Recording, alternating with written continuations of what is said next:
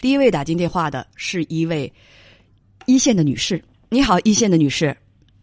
哎，你好，叶文姐。嗯，你好，欢迎你。啊、你好。然后我想咨询一下，是我和我男朋友之间的问题。嗯呃，我们俩今年都是二十五岁，然后现在我在读研，然后他在工作，嗯然后我们两个是恋爱五年，呃，现在是处于异地的状态。嗯嗯、然后，呃，就是我男朋友他的那个工作，呃，不太稳定，就是可能要三年或者是几年就要换一个城市，然后一直听这种公司的派遣，然后之后也有可能会派到海外之类的。嗯然后像我的话，其实我家里人是希望我可以留在就我现在上学的这个城市，就是我们家这个省份的。然后他的话就是他在南方，然后我们就距离很远。然后他其实就是不太愿意来我们家这边儿。然后像我父母，他其实也不太愿意让我过去。你等 等，小姑娘，等一下啊。嗯你刚才呢就说到，我家的意思呢是比较希望我能找一个稳定点的工作留在哪儿。那么我爸呢怎样怎样，咱不要这么说话，因为跟他谈恋爱的是你，咱们直接说你是什么意思。现在的情况是，你们俩在一起五年，他呢已经工作了，现在异地对，而且据他的工作性质来看，你们可能如果继续谈恋爱或者是结婚的话，可能会长期异地，对吗？嗯，是的。然后我男朋友就在想说，如果我愿意，如果我想留在家这边儿，他在问我能不能异地结婚，就是结婚然后仍然是异地的状态。这不就要说到这儿吗？他的工作是属于那种漂泊不定的，今儿在这儿，对呃，明儿在那儿。对，他他希望你能够和他结婚，对，过这种两地分居的生活。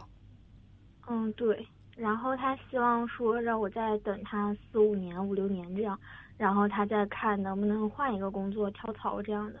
希望你再等他四五六七年， 是吗？ 哈对，啊，嗯，然后你像就像就在二二年年初吧，嗯然后他家里面也出了一些变故，就是他母亲在外面就欠了不少的债务，可能有二三百万这样。哦，然后他父母也离婚了。然后我爸妈就是因为这个事儿，然后就有点不太同意我们俩在一起了。你爸妈是光因为这件事儿吗？也因为他的工作嗯性质吧？对，也因为他的工作性质，然后也因为这件事儿，就觉得他妈妈不靠谱，然后这个家庭不太靠谱。咱们先把他妈妈放在一边儿，把你父母、嗯对他父母的还有家庭的意见放在一边儿。咱们先说说你对于未来、你的恋爱和婚姻生活这种两地分居的状态，你接受不接受？我其实不太想接受，因为我觉得异地结婚这件事儿不太现实，而且太困难了。你不接受，所以你今你今天想从我这儿得到什么帮助呢？就是，嗯，就您觉得我还应该就是像他说的那样，可能再等个四年啊，或者再五年啊，再考虑结婚这件事儿。您觉得我应该等吗？这个问题该问我吗？嗯，我刚才问你的，我刚才问了你，用这个问题问了你，那是你的意思，你不是应该多听自己的吗？你自己其实已经有想法了，为什么还要问别人呢？还要问我呢？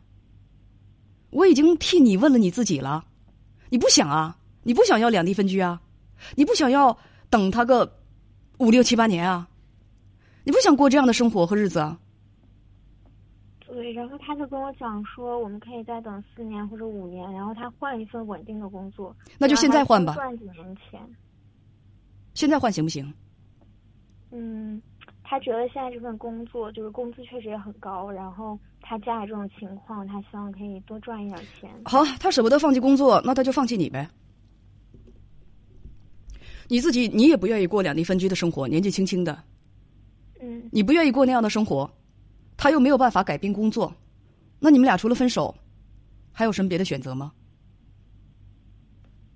最重要的是你自己，刚才你清楚的告诉我，你自己也不愿意啊。对，小姑娘，我劝你一句话，我知道你现在患得患失，你就记着，人无论做什么选择，尤其在这种问题上，都会后悔。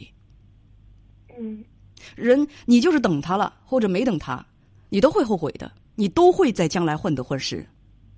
嗯问题感情这种事情，就是快刀斩乱麻，而且愿赌服输啊！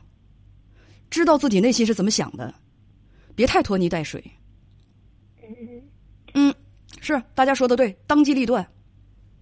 问问别问这种问题，而且问不了别人，问不得别人，你问你自己，你看你自己的内心是怎么想的。我问你，我说你愿意过这样的生活吗？哎，我不愿意，这不就得了？有这有自己这一句话，还需要我啰嗦什么？还有别的问题吗？嗯，没有，主要就是我觉得我们俩之前其实感情还挺好的，而且在一起也四五年了。我知道舍不得，那这样的日子，子以后要继续过吗？而且，你知道，世事难料，五六七八年，也许还不够，你心里也清楚。嗯所以，你自己愿意做或者不愿意做的事情，你清楚是最重要的。我不想多啰嗦什么。还有问题吗？没有，嗯我明白了，谢谢英姐。再见。